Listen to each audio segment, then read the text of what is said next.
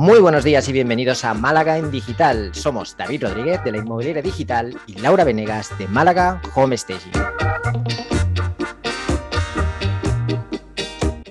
Bienvenidos y bienvenidas al episodio número 61 en el que tenemos un invitado súper especial, muy interesante del que yo creo que vamos a aprender muchísimo. Él es Juan Luis Muñoz y Lau. ¿Qué nos cuentas de Juan Luis? Pues Juan Luis, además de que es un crack de persona, es el, eh, bueno, voy a decir, el CEO ¿no? de Ciale Financial. Él es economista, se especializó en apoyo eh, a la gestión de pymes, en concreto a la dirección financiera y planificación estratégica y toma de decisiones.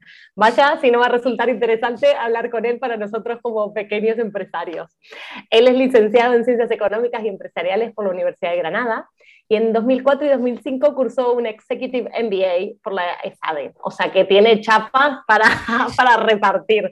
Eh, además hizo McCombs Business School, que se da en Texas, que también será parte del MBA, y en 2021 cursó el programa de Dirección General de IS, de la Universidad de La Barra.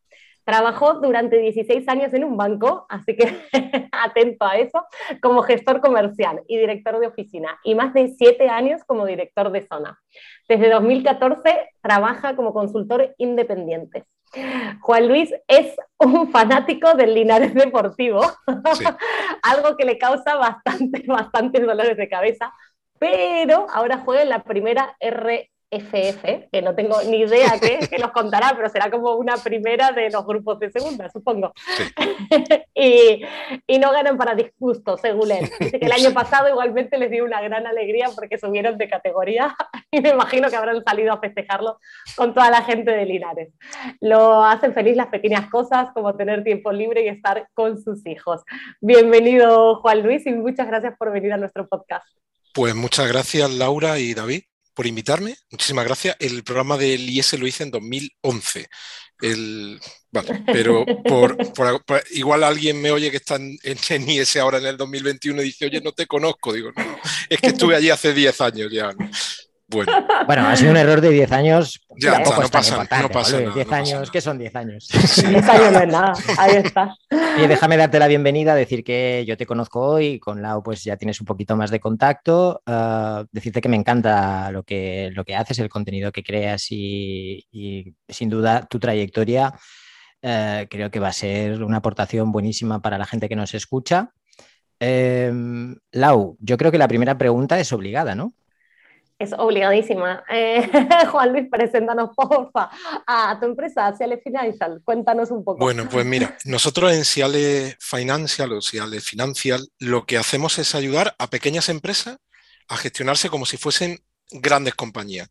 Normalmente las empresas pequeñitas crecen, crecen en facturación, crecen en personas, pero en muchos casos se organizan casi como al principio, cuando eran mucho más pequeñitas. No tienen un comité de dirección que analice la información que está, de lo que está pasando en la empresa todos los meses para tomar decisiones y nosotros le ayudamos a poner en marcha ese procedimiento de profesionalizar la toma de gestión. Y hacemos eh, contabilidad de costes, que es ver los márgenes de los productos y los servicios que ellos venden, eh, que ahora es súper importante y ahora diré por qué. Y luego creamos un comité de dirección formal, nos reunimos presencial o virtualmente todos los meses para analizar qué es lo que está pasando en la empresa, porque al final el día a día te come y lo que suele pasarle a muchas empresas, aunque trabajen 14, 20, 22 empleados, hay una cabeza visible, un par de cabezas visibles, es que va juntando una semana con una, otra semana con otra, un mes con otro, y no te paras a ver qué está pasando en tu empresa, cuál es tu situación, qué es lo que estás haciendo bien, qué es lo que estás haciendo regular, qué es lo que estás haciendo mal, y tomar las decisiones para cambiar y mejorar. Y eso es lo que nosotros ponemos en marcha. Hay un trabajo de análisis previo que en algunos casos nos lleva un mes, un par de meses, algún, alguna vez algún tiempo más, y luego ya es un acompañamiento con las empresas con el objetivo de que sean más rentables, estén más organizadas y, crezcan eh, de forma sana. Es tremenda la importancia, lo hemos hablado muchísimas, muchísimas, muchísimas veces en el, en el podcast la importancia de analizar, ¿no? De, la, importancia de la dificultad, de lo que es el día a día de alguien que está emprendiendo, que, parte de ese negocio pequeño, que después se va haciendo más grande, con suerte, claro, obviamente, y con, trabajo, pero bueno, que va creciendo, Y, lo que tú dices es que la expresión es clarísima, es que te come, es que el día te come, es que algo tienes que dejar a un lado, es que entre los fuegos que tienes que apagar diariamente y las cosas que se te escapan, pues porque no podemos saber de todo, obviamente cada uno es bueno en lo suyo, cada uno sabe más de una cosa que de otra y siempre hay algo que se acaba quedando, ¿no? Y la importancia que tiene lo que vosotros hacéis para ese crecimiento, sin duda. Es que al final, como tú acabas de decir, Mm, no tienes el tiempo para hacer, no voy a decir que es lo más importante, pero es tan importante como todo lo demás, que es pararte a mm. pensar qué es lo que estás haciendo, cómo lo estás haciendo y si podría hacerlo mejor. Lo que nosotros incorporamos con nuestra analítica y con nuestros reportes es tener una visión del campo de juego en el que la empresa está todos los meses y ver qué cosas se podrían mejorar eso en la medida que corregimos el rumbo, pues en, muchas empresas, no en todas, pero en muchas supone una diferencia que, como dicen los americanos, en muchos casos marca la diferencia, porque eh, siempre eh, estas mejoras tienen como un efecto palanca. ¿Qué significa eso? Pues que en alguien que está facturando 30 o 40 mil euros, el que mejore un 3 o un 4%, pues se puede hacer los números, tiene un impacto relativo. Pero cuando hablamos de empresas que ya facturan 600, 800, un millón y medio, dos millones, si conseguimos mejorar un 4, un 5%, pues es que haciendo lo mismo en muchos casos significa tener en el bolsillo, en el bolsillo de la empresa, pues 50, 100 mil, 150 mil euros más haciendo lo mismo que hacía antes. Entonces, por eso digo que eh, tiene un impacto positivo y luego la sensación de tener el control. Nunca tiene el control porque el día a día supera.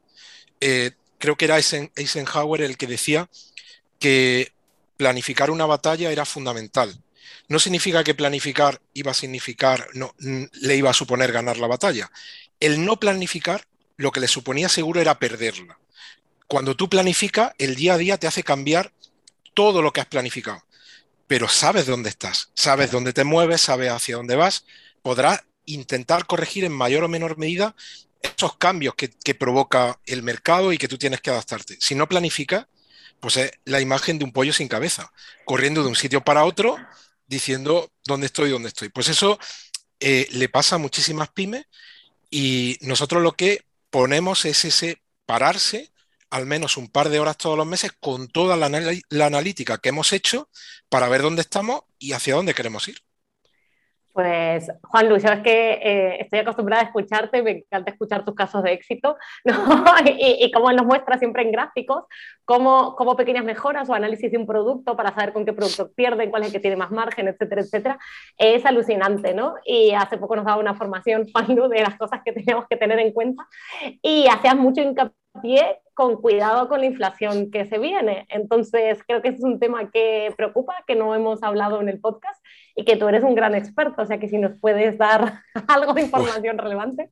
Pues mira, el tema de la inflación eh, es un tema preocupante. Esperemos que al final los gobiernos centrales pues sepan utilizar las herramientas que tienen que utilizar para que no se nos desboque. Pero ahora mismo la inflación es preocupante porque aquí en España, por ejemplo, estamos manejando ya cifras anuales en torno al 6%, en Estados Unidos también, pero lo realmente preocupante es que ese, es, digamos, el, índice de, toda la población, el de cualquier persona que va a comprar al supermercado o va a echar gasolina, pero lo que se conoce como índice de precio industrial, el que maneja las empresas que están preparando los bienes de consumo para luego venderlos, eh, ahí ya estamos hablando de otras cifras. Estamos hablando aquí en España de un 18-19, en Estados Unidos un 20%. Eso las empresas no lo van a asumir, es decir, lo van a repercutir al consumidor. Y el gran peligro de esto es que empecemos a crear como una especie de efecto bola de nieve, que lo que ahora estamos hablando, que es un 5 un 6%, que hay muchos economistas que dicen que está maquillado, que es algo más, pero dejémoslo en el 5 o 6, que dentro de unos meses sea el 14 y que dentro de otros meses sea el 20%. Y esa es una espiral eh, complicada porque meterse en una dinámica de inflación tan elevada, pues primero para los que tienen ahorro, pues es un bocado tremendo al ahorro que tengan, porque dicho de forma coloquial, si tú tienes 100.000 euros en el banco y hay una inflación del 20%, tu poder de compra de esos 100.000 euros has perdido el 20%. Es como si de repente tuvieses 80.000 para comprar bienes, servicios, lo que sea. Entonces, eso es una situación complicada. Y llevándolo al terreno de las empresas, es fundamental que hay muchísimas empresas que no hacen contabilidad de costes, esto es, no saben con exactitud cuál es el margen de sus productos o sus servicios. En un momento en el que la inflación, podemos estar hablando del 6, del 7, del 8, del 9, si tú no sabes si tu producto o servicio tiene un margen del 10, del 8, del 12, te está jugando la viabilidad de tu empresa. O sea, no estamos hablando de eh, cosas menores. Así que por eso digo que vamos a vivir unos meses eh, emocionantes en los que empresas que no controlen esto y que tengan cifras de facturación elevadas, y ya no estoy pensando en muchos millones de euros, sino muchas empresitas que trabajan 8, 10, 12 personas están facturando 700, 800, un millón, un millón y medio de euros. Si no han hecho ese ejercicio, pues igual se van a llevar una sorpresa en los próximos meses y ven cómo cuando casan su tesorería no la terminan de casar y es porque ellos están pagando mucho más por las materias primas, por los gastos generales de lo que estaban pagando hasta ahora y no lo han repercutido a sus clientes. ¿no?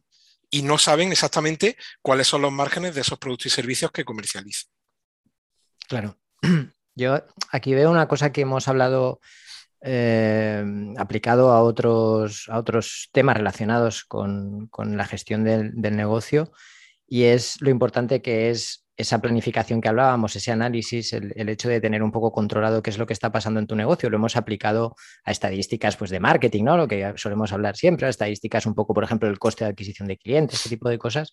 Pero si nos pasamos a lo que es la pasta, el, tema de, costes de lo que te cuesta fabricar tu producto, de lo que te cuesta eh, cada uno de los aspectos de tu negocio, de tu empresa, esos cambios porcentuales tan pequeños es muy fácil que crezcan exponencialmente, tanto para bien como para mal, como puede pasar con la inflación, ¿no? lo que hablábamos del efecto bola de nieve, y es muy difícil revertirlos. Y al mismo tiempo, el hecho de no tener esa planificación prácticamente te imposibilita a anticiparte, a tomar medidas con el tiempo suficiente para prepararte y para estar, que oye, te va a dar igual, te va a dar un golpe igual, pero como mínimo estás más preparado, como mínimo tendrás más capacidad de reacción, ¿no? Por eso yo creo que servicios como lo que vosotros hacéis, en vuestro, en vuestro negocio cada vez van a ser más fundamentales porque lo que te están haciendo es prepararte para las situaciones. Hacer que las situaciones buenas sean más buenas, pero sobre todo eh, tener, darte la capacidad de anticiparte a las situaciones malas que cada vez vemos que pasan con más frecuencia y cada menos tiempo, ¿no? Y además, cuando tú estás hablando de dinero y estás hablando de tu empresa, de tu proyecto, es fundamental controlar cada céntimo. Eh, yo lo, lo, menciono habitualmente, Peter Drucker, gurú de la gestión, él dice, si vienes a hablarme de números, hablemos. Si me traes una opinión, me quedo con la mía. Pues cuando tienes un problema de algo y no sabes por dónde te están dando, para saber por dónde te está viniendo, tienes que controlar el céntimo de lo que está pasando en tu empresa. No significa que cuando controles eso vas a tener la varita mágica para solucionarlo, pero vas a poder empezar a pensar cómo puedes solucionarlo sabiendo exactamente cuál es tu situación actual. Si no lo sabes, pues también pongo un símil. Imaginaos que tuviésemos que conducir en un coche con todos los cristales negros y simplemente dejándonos guiar por lo que escuchamos. Pues muchas empresas se gestionan así, porque no hacen su analítica todos los meses. Entonces, eh, bueno, pues pasan cosas y luego dices, pues pocas cosas pasan, ¿no? Cuando, cuando tú ves lo que, lo que están haciendo, pues dices, bueno, cualquier cosa puede pasar aquí, ¿no? Porque no nos hemos preocupado de ver dónde estábamos en este momento y qué viene pasando en el último año, año y pico. Eso, eso es así. Creo que nos pasa a muchos. Voy a hablar, también me voy a incluir eh, lo difícil. Me acuerdo que la última vez que dijiste que, que, te escuché una charla, dijiste, bueno, ya es hora de sentarse a planificar el año que viene, ¿no? Estábamos ahí a finales de octubre, principios de noviembre. Eh, y digo que eh, es una realidad, ¿no? A veces estamos ahí, pero pues, para hacer una proyección del año que viene, me imagino que tendremos que evaluar algo para atrás, ¿no? ¿Cómo hacemos? Porque si no, esto pasa a ser como los deseos de, de fin de año, de no sé qué. Ahí, y esto, quien tenga su empresa y esté escuchando el podcast, que se lo crea porque es matemática pura, hay una diferencia entre planificar y no planificar. Y hay estudios que dicen que quien planifica, lo pone por escrito y luego lo controla, respecto a la época en la que no planificaba, tu empresa va a ganar entre un 9 y un 11% más, simplemente por, ese, por esa planificación y ese control. Luego, los objetivos tienen que ser objetivos motivadores, exigentes. No pueden ser brindis al sol. No puedes, tú puedes, si este año facturabas 300.000 euros, salvo que te haya comprado alguien grande, te haya dado un montón de recursos, no puedes poner un objetivo si facturabas 300 o 500 este año de 3 millones y medio para el que viene. Tendrás que poner un objetivo razonable eh, que, sea exigente, pues un 20, un 25, eso es una pasada, ¿no? Si, si a lo mejor va a iniciar un, en una nueva zona geográfica, pues tiene sentido quizás que pensemos en crecer más. Todo eso hay que hacerlo con sentido común pero como digo, de forma exigente, razonable y que te motive luego a crecer, porque además es súper motivador el ver que te has propuesto algo y que lo vas alcanzando. Y si no lo alcanzas, esa medición te va a decir en qué estás fallando y cómo podrías corregirlo. Claro, cuando hablamos de objetivos, ¿no? Eh, que sí que el objetivo de alguna forma te empuje a alcanzarlo, pero por otro lado, que yo creo que es fundamental, relacionado mucho con lo que hablábamos de la planificación, que cuanto mejor conozcas el camino que, tienes detrás, más fácil te resultará establecer un objetivo que sea realista. Si no, pues entramos ya pues, en eso, en Carta a los Reyes Magos o, en objetivos pues, que ya no, no es que no se vayan a cumplir, es que están alejados completamente de la realidad y del contexto. Mira, yo me gusta hablar de deconstrucción de esto es como la cocina, ¿no? A los que le gusten Masterchef, ¿no? Bueno, algunos dirán que algunos en su empresa hacen un traspantojo, ¿no? Pero, pero que luego ves algo y luego no es lo que es, ¿no? Pero eh, en esa deconstrucción de los objetivos, cuando tú ves una cifra global, te puede echar para atrás. Ahora estoy haciendo planes de negocio para un, para un franquiciador, ¿no? Que, que, estamos abriendo centro y cuando te sientas con el franquiciado le da una cifra de venta y el franquiciado hace ¡pum! y se echa para atrás, ¿no? Como diciendo, wow, esto puedo venderlo, pero cuando has hecho ese trabajo de deconstrucción de meses, semanas y días, número de clientes que te tienen entrar al local, cuando lo ves así, dices, ah, solo tienen que venir 15 clientes al día y consumirme. Ah, entonces sí, la compra media de cuánto es, de 28, de 14. Ese trabajo hay que hacer porque es realmente lo que te va a decir si lo que tú estás haciendo tiene sentido o no tiene sentido hacerlo. Y además, cuando ves la cifra global, cuando luego la deconstruyes y ves que para llegar a ese super objetivo, entre comillas, lo único que tienes que hacer es venderle en un local que tiene tráfico de personas, 15 personas cada día, eh, y un ticket medio de 15 o 20 euros, al final llevarlo a ese micro te ayuda a tener la visión de, lo macro. Pero hay que hacer ese ejercicio y no vale decir, no, yo el año que viene voy a, vender, em, no sé, pues un 20% más, 150.000 euros, vamos a llevarlo, vamos a ver también dónde trabajas, cuáles son tus zonas, eh, quieres crecer más en una zona o en otra por si vas a hacer una campaña de marketing específica en esta zona. En fin, ahora hay un montón de herramientas que nos pueden ayudar con, con eso y el hacer ese trabajo que al final empieza por lo financiero y puede terminar llegando a lo legal o, a la esfera del marketing o todo, porque a medida que vas trabajando con un cliente, vas tocando todas esas cosas, pues al final lo que nos tiene que permitir es tomar mejores decisiones, crecer y ser más rentable. Total, totalmente de acuerdo. Em, bueno, tú me imagino que dirás, si yo te pregunto cuál es el error más común que cometen los empresarios, vas a decir no planificar.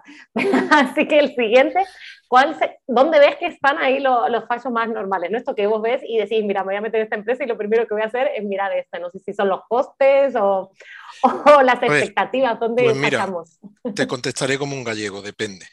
Eh, de, qué depende? Pues mira, hay, hay empresas que para mí, a mí me encanta llegar a una empresa en la que veo que no se controlan muy bien los gastos, porque ya ahí tengo una mini varita mágica.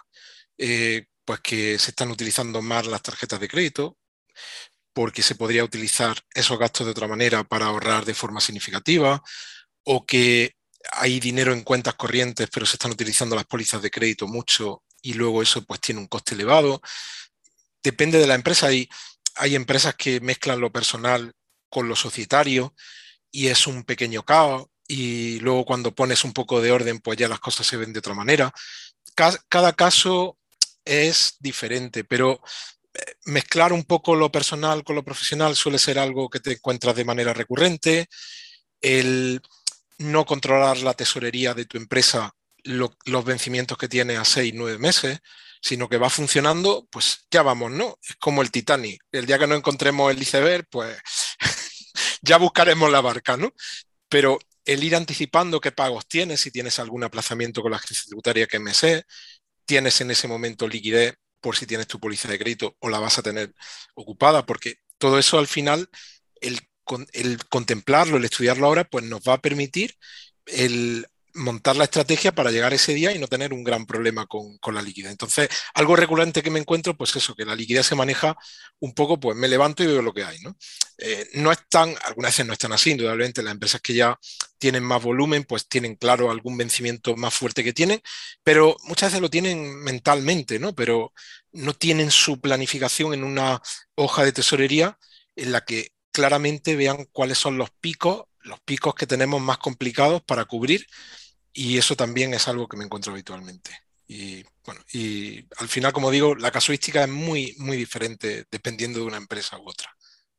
Yo intentaría replantear la pregunta de forma que pongamos, vamos a intentar aprovecharnos de toda tu experiencia con empresas que ya están facturando, que eh, donde ese pequeño porcentaje que podemos mejorar, donde ese pequeño ahorro supone una diferencia enorme en el balance de todo el año. Vamos a trasladar eso, si te parece bien, eh, a esa persona que está ahora mismo pensando en montar su negocio, que tiene esos pequeños ahorros, que tiene a lo mejor previsión para tener pues, unos tres años los gastos cubiertos.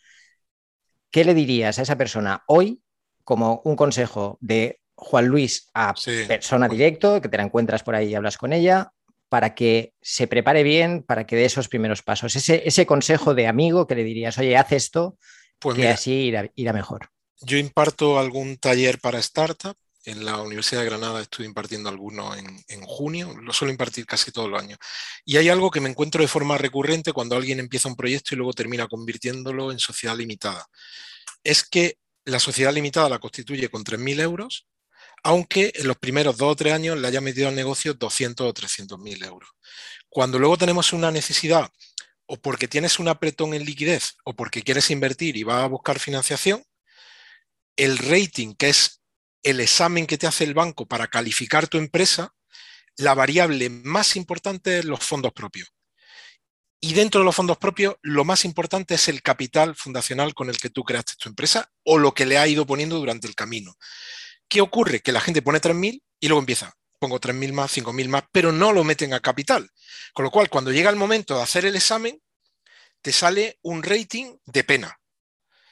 Y siempre lo digo, oye, si vais a poner dinero, cada vez que pongáis 4.000, 5.000, 6.000, os vais al notario, ampliación de capital.